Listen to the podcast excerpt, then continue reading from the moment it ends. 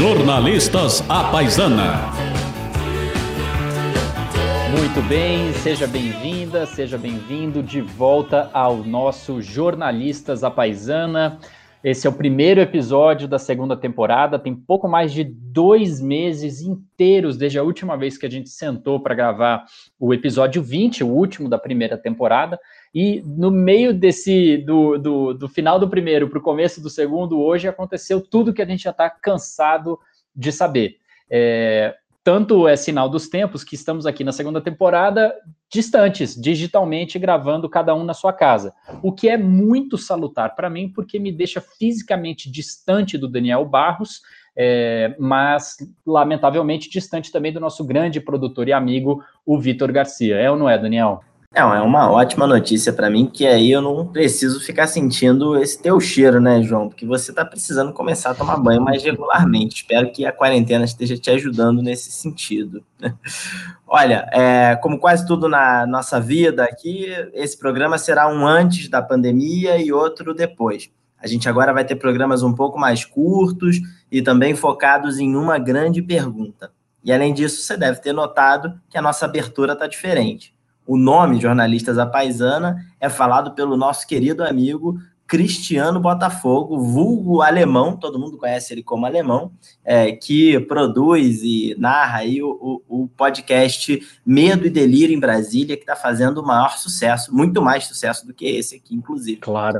E com esse sobrenome não tem como ser ruim, não é não, Botafogo? Agora, para essa edição de reestreia, de renascimento dos jornalistas da Paisana, a nossa pergunta é: como que a gente se entretém durante o necessário isolamento social. Vamos falar umas coisinhas aqui sobre filmes, sobre séries, sobre o que a gente tem lido, os livros que a gente tem lido. A gente espera dar algumas dicas aí para trazer um pouco de leveza para esse seu isolamento e para que você use ele de uma forma produtiva do ponto de vista cultural. É exatamente. É... A gente está vivendo tempos é, horrorosos no, no, no, mundo, né? É, se já é difícil encarar uma epidemia na Dinamarca, mais difícil ainda no Brasil, e em especial no Brasil, sob tempos bolsonaristas, né? É, de ataques reiterados às instituições e à inteligência. É muito difícil acordar e ser todo dia sobrecarregado de, de histórias do vírus, como tem que ser, é uma pena, mas, mas é, é, é difícil e, e ao mesmo tempo ter que encarar é, esse completo desgoverno. Então, o que a gente pensou, quando liga aqui para o que o Daniel falou, é um programa um pouco mais leve, depois a gente vai ter episódios mais pesados, mas para essa retomada, o programa é um pouco mais leve de, de entretenimento. Então, você quer começar, Daniel? O que, que, que, você assistiu ah. aí nesses dois últimos meses que você gostou? Bom, uma das coisas que eu acho que todo mundo está fazendo nesse período é garimpando o que há de interessante nos canais de streaming aí, né? No Amazon Prime, uhum. no HBO Go, na, na no, no, Netflix. E nesses garimpos eu achei dois filmes interessantes que eu acho que não aparecem logo de largada quando você abre o aplicativo, mas que vale a pena buscar. É, um deles é, chama Apenas um Garoto em Nova York, que é de 2017, 2018, é, de um diretor chamado Mark Webb.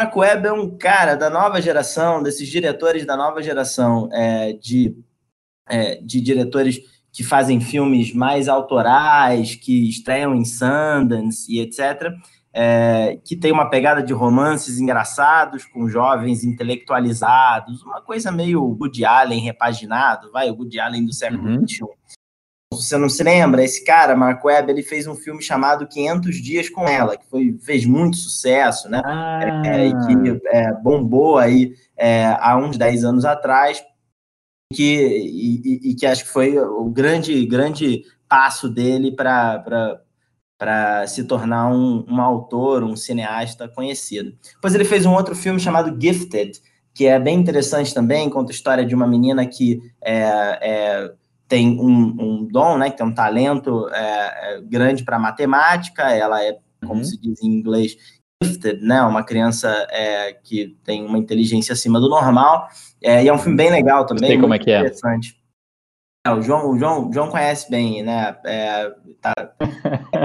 ele, ele, ele, mesmo, ele acha que todo mundo é gifted, porque. Ele, é, perto de mim, todo mundo é. demais. Todo mundo é. Mas esse é apenas um garoto em Nova York tá lá, tá lá na Amazon Prime, é um filme super interessante de você de você assistir, conta a história de um menino que se formou na faculdade em Colômbia e que, que eu e o João conhecemos bem e que se, e, que se depara com um mundo é, ali, puxa, profissional, que ele não sabe como é que vai fazer e tal, é, mas o pai dele é o dono de uma, de uma editora, o pai dele é o Pierce Brosnan, um dos Nossa, 007, James Bond. James Bond, é, e, ele, e ele descobre que o pai dele está traindo a mãe com uma mulher maravilhosa, uma mulher linda que ele conheceu na que ele conheceu na editora que ele trabalha. E aí, enfim, ele conhece essa mulher, começa a conversar com ela e várias coisas acontecem é, na cidade de Nova York. O Jeff Bridges também é o, Nossa, ele é ótimo. No filme, ele, ele tá super bem. É um filme muito interessante, uma coisa meio Woody Allen, assim, de explorar a cidade de Nova York mas obviamente com um certo frescor, porque o Marco Webb é um cara muito mais jovem e tem uma pegada um pouquinho diferente.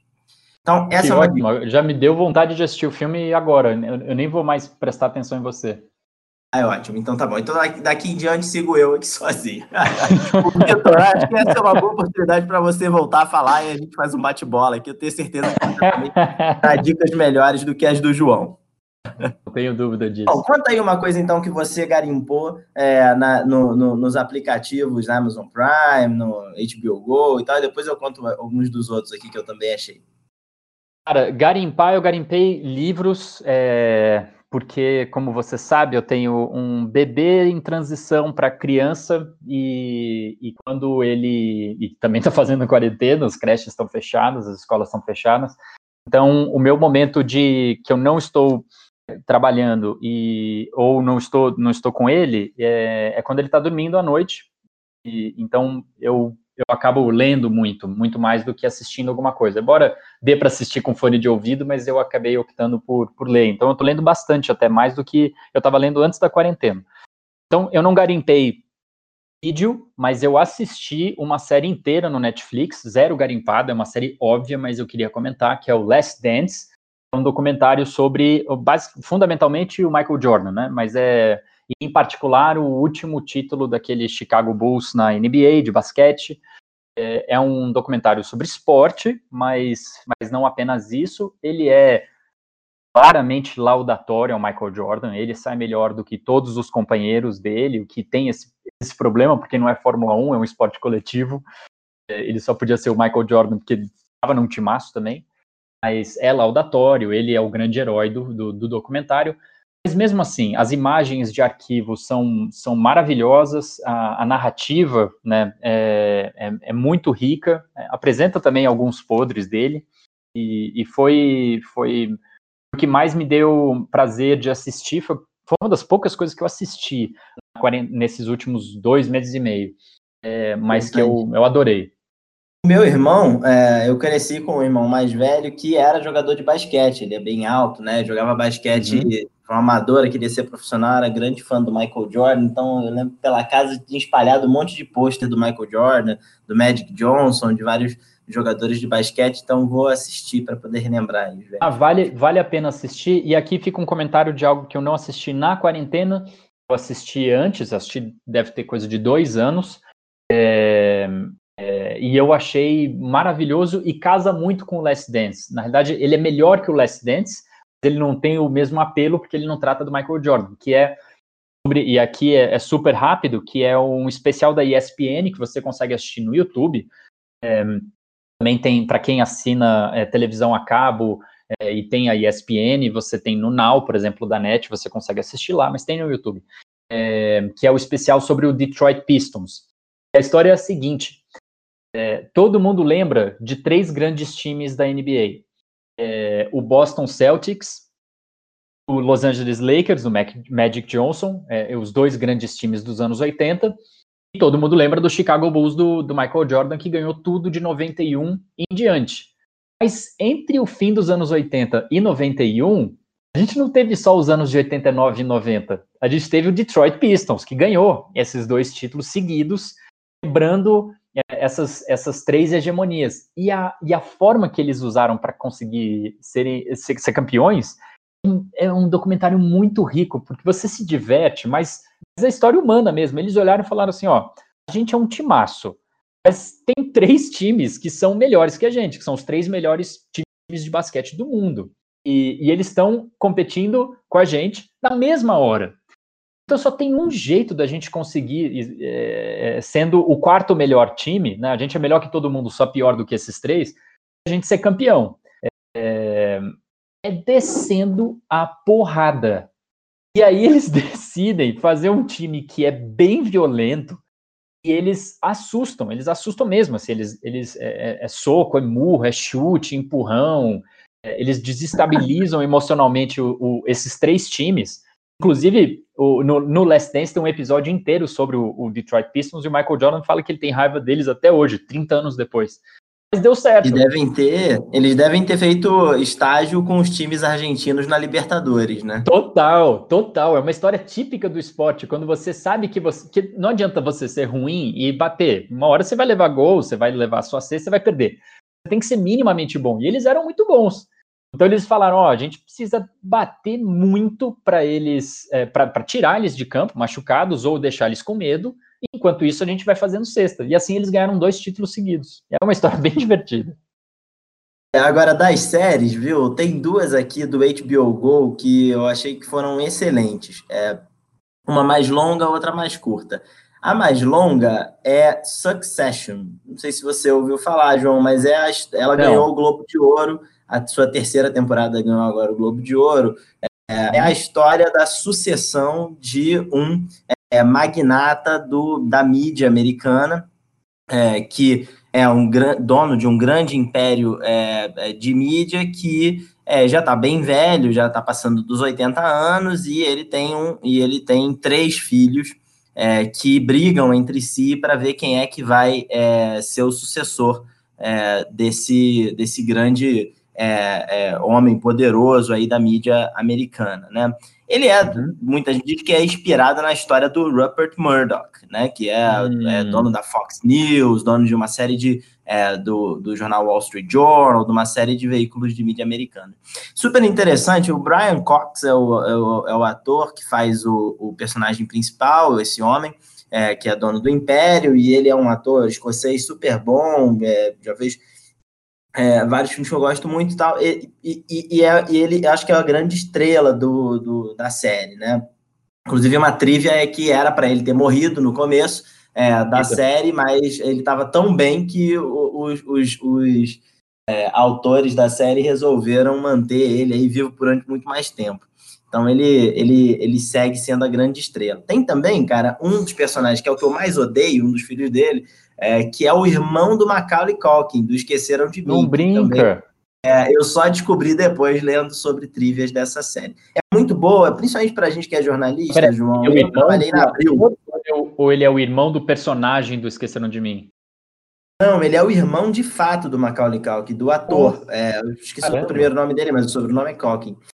E, e, uma das coisas que eu acho que é interessante para nós jornalistas, eu trabalhei na Abril, fiz é, minha carreira de jornalista lá na Abril, e todo mundo que trabalhou uhum. na Abril conhece a história do Dr. Roberto Tivita, né? Do, eu é, fiz o último curso Abril é, de jornalismo que foi é, inaugurado pelo Dr. Roberto Tivita, e inevitavelmente é inevitável fazer uma comparação, né? Depois que o Dr. Roberto Tivita morreu, a Abril degringolou, né? Teve, enfim, os filhos de fato não conseguiram tocar é, aquela empresa é, adequadamente. Para quem trabalhava lá foi muito penoso.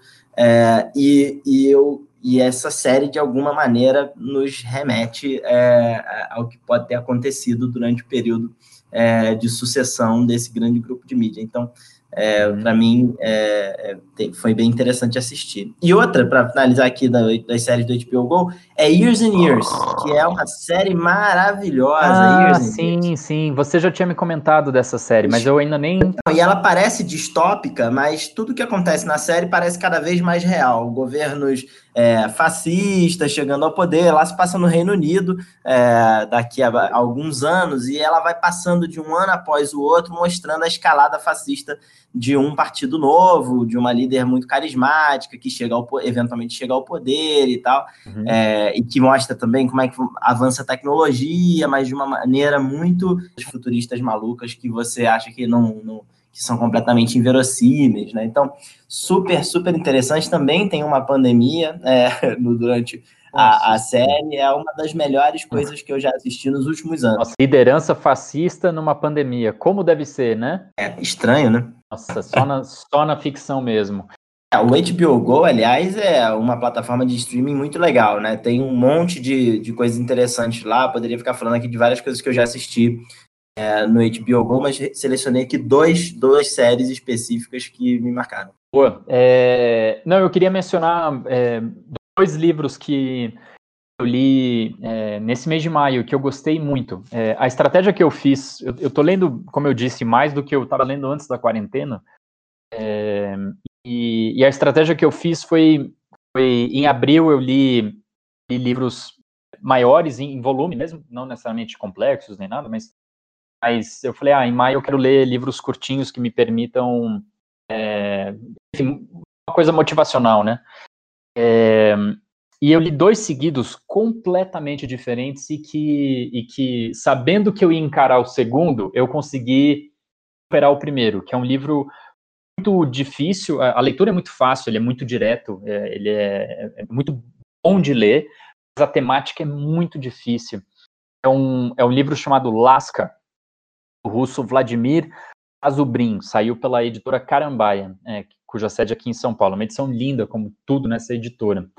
Ele é um livrinho curtinho, ele deve ter 100 páginas, 110 páginas no máximo, é, contando com um pós-fácil do tradutor do russo, e ele, ele é um livro de 1923, o primeiro ano da União Soviética, né?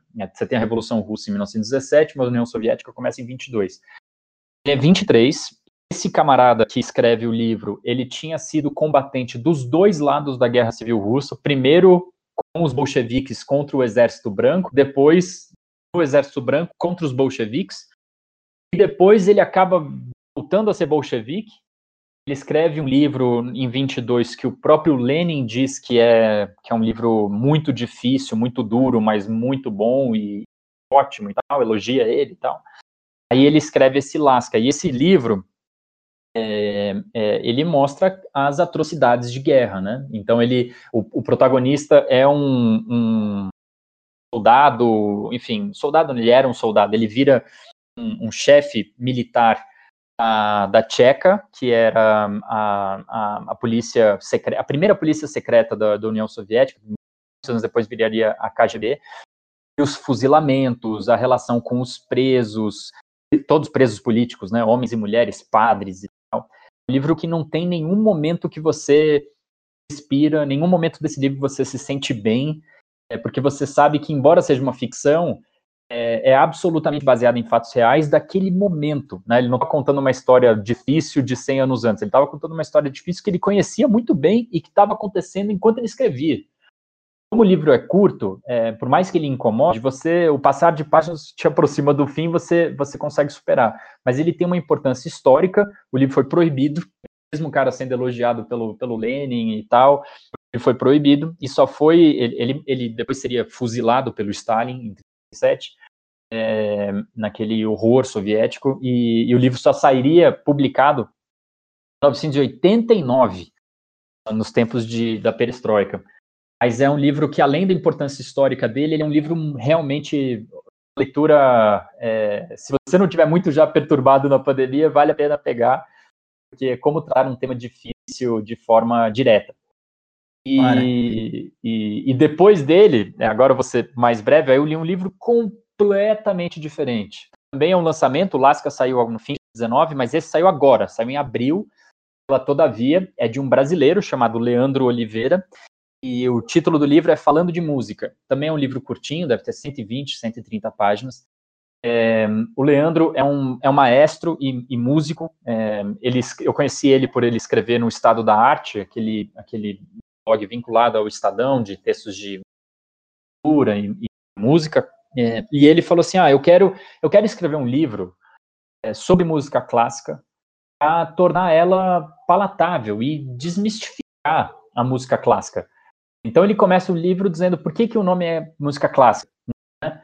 É, aí ele critica essa, essa, esses usos e costumes que, que a música clássica adquiriu no mundo no século XX, que a gente tem até hoje, de, de salas de concerto, de silêncio sepulcral, os aplausos que só podem vir quando termina a obra. E ele começa a mostrar e contar é, como que era com o Mozart, por exemplo, é, no, no, século XIX, que era uma gritaria no meio das apresentações, ele se divertia, ele dançava, é, ele, ele, ele aceitava o bis, então ele terminava um movimento, por mais que ainda tivesse outros movimentos ah, na, na, naquela composição, se tinha bis, ele ia lá e tocava de novo.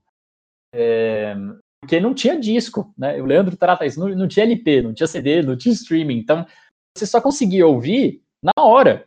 Então, se você gostava, eh, você quer ouvir de novo. Só que como a gente está muito acostumado a ouvir a mesma música várias vezes se a gente gosta, na, época que você não tinha essa possibilidade, você tinha que pedir para o autor, é, no caso do mas vale para todos os outros, que também eram compositores, é, era um deleite total, né?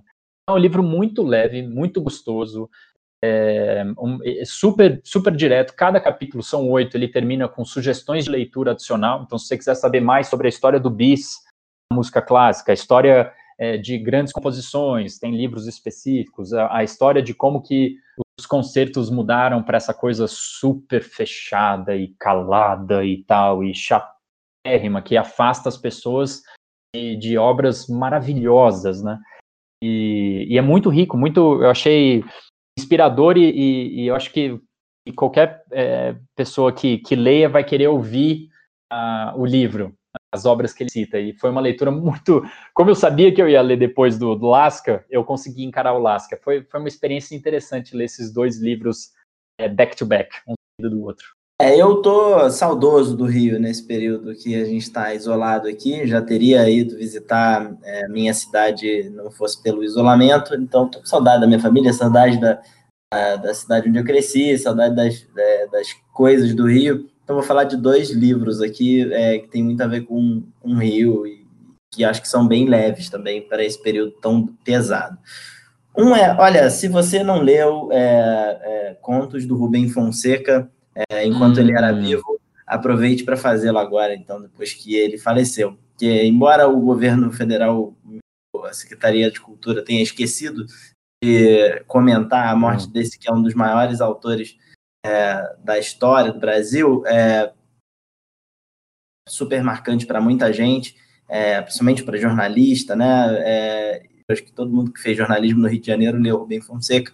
É, e foi o que eu fiz. Li muitos contos do Rubem Fonseca quando estava fazendo faculdade, quando estava fazendo jornalismo no Rio, é, e eu recomendaria é, a você, se você não leu, ou se já leu também, a retomar alguns dos contos é, dele, que são hilários, ele conta histórias maravilhosas e são muito cariocas, que é, envolvem muito bem a cidade, enfim, são coisas muito é, engraçadas que o, que o Rubem Fonseca escreve de um jeito super direto, de um jeito muito é, muito particular a ele. Tem um trechinho aqui que eu é, peguei para ler que eu achei engraçadíssimo, morri de rir lendo isso daqui. Ele está descrevendo um dos, num dos contos dele, é, o conto chama Corações Solitários, um trecho de uma, de uma história que foi publicada no jornal, é, que é uma carta do leitor, uma suposta carta do leitor, que diz assim: Sabe o que é duas pessoas se gostarem?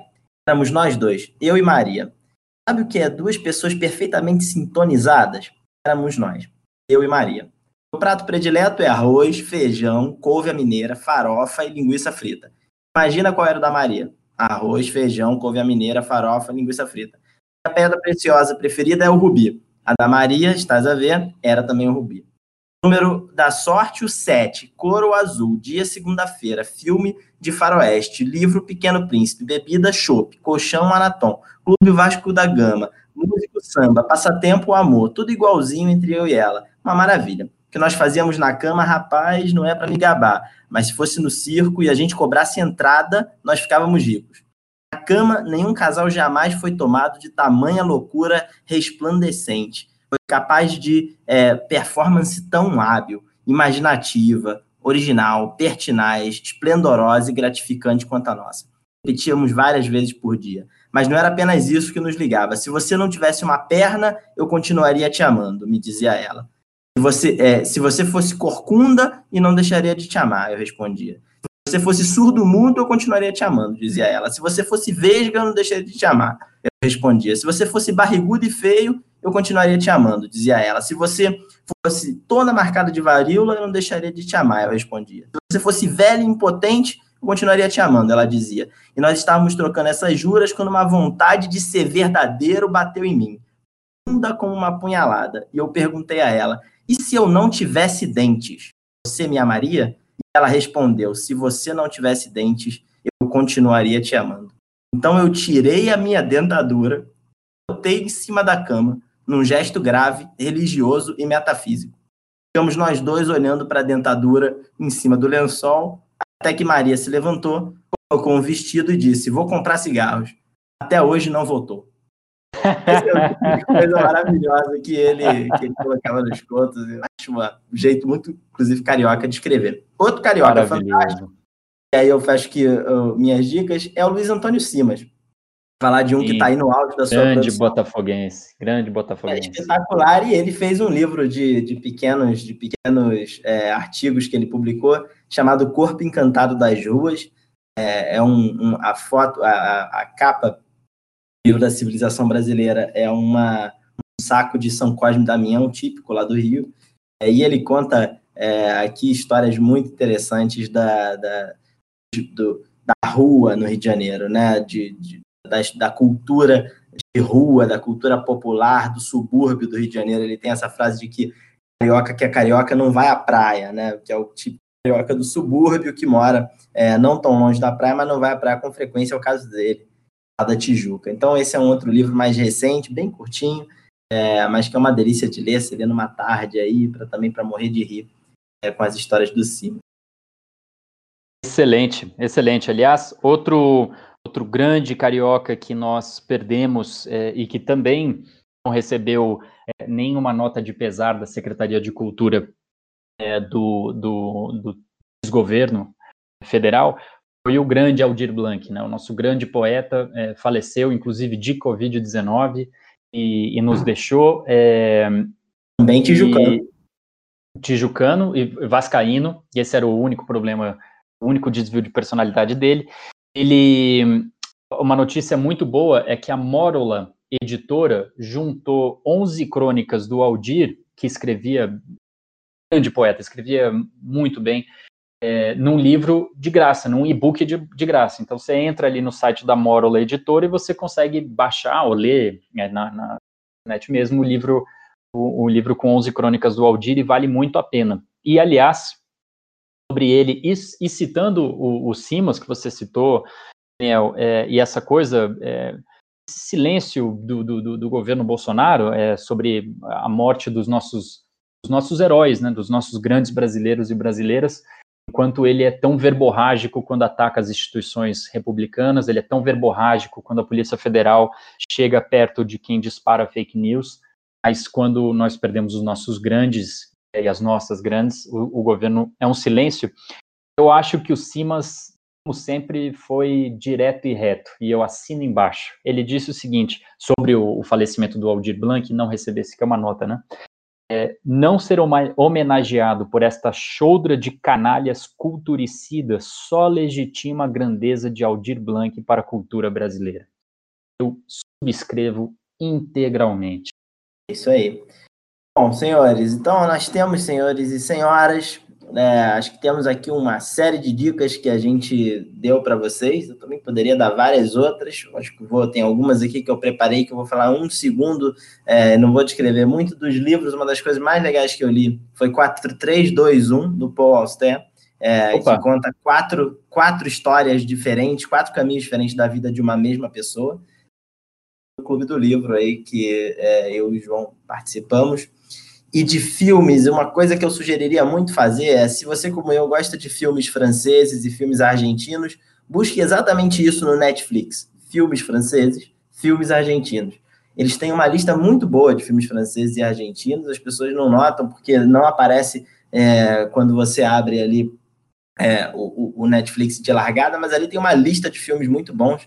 Para dar um exemplo, tem um interessantíssimo francês recente, é, com Mafia Morre, que é um dos principais atores franceses, chamado Um Banho de Vida, em que ele e um grupo de pessoas que se ferraram na vida e que estão é, muito mal é, entram para um, um, grupo de, é, de é, nado sincronizado e viram atletas de nado, amadores de nado sincronizado. É uma ótima ideia, né, João? A gente podia é uma fazer ótima ideia, Daniel. quarentena. Vamos fazer, vamos participar de um grupo de nado sincronizado, acho que vai ser legal. Vamos. Eu, você e o Vitão. Vamos, Vitor. Eu acho que é, é inevitável, é inexorável, nós temos que fazer isso. É, bom, pessoal, ficamos, ficamos é, por aqui. Como a gente conversou no começo, é, vamos fazer programas mais enxutos nessa temporada é, e, e, cada programa com um tema. A gente preferiu começar de forma mais leve, cheio de dicas e, e comentários, por isso também nesse primeiro não, não teremos a nossa clássica é, sessão final. É, e a partir do próximo episódio, a gente vem já com um tema mais, mais, mais duro é, e a gente vai voltar a ter os nossos convidados, o que é sempre, sempre muito bom. Então, é isso. É, fique em casa para quem puder ficar em casa o máximo possível. É, ignore absolutamente tudo o que vem do desgoverno federal em Brasília. Nós estamos numa pandemia e nem ministro da saúde nós temos. E, e, tenha muito cuidado com o que dizem os militares. Eles passaram 30 anos fora do poder, claramente gastaram esse tempo sem estudar absolutamente nada.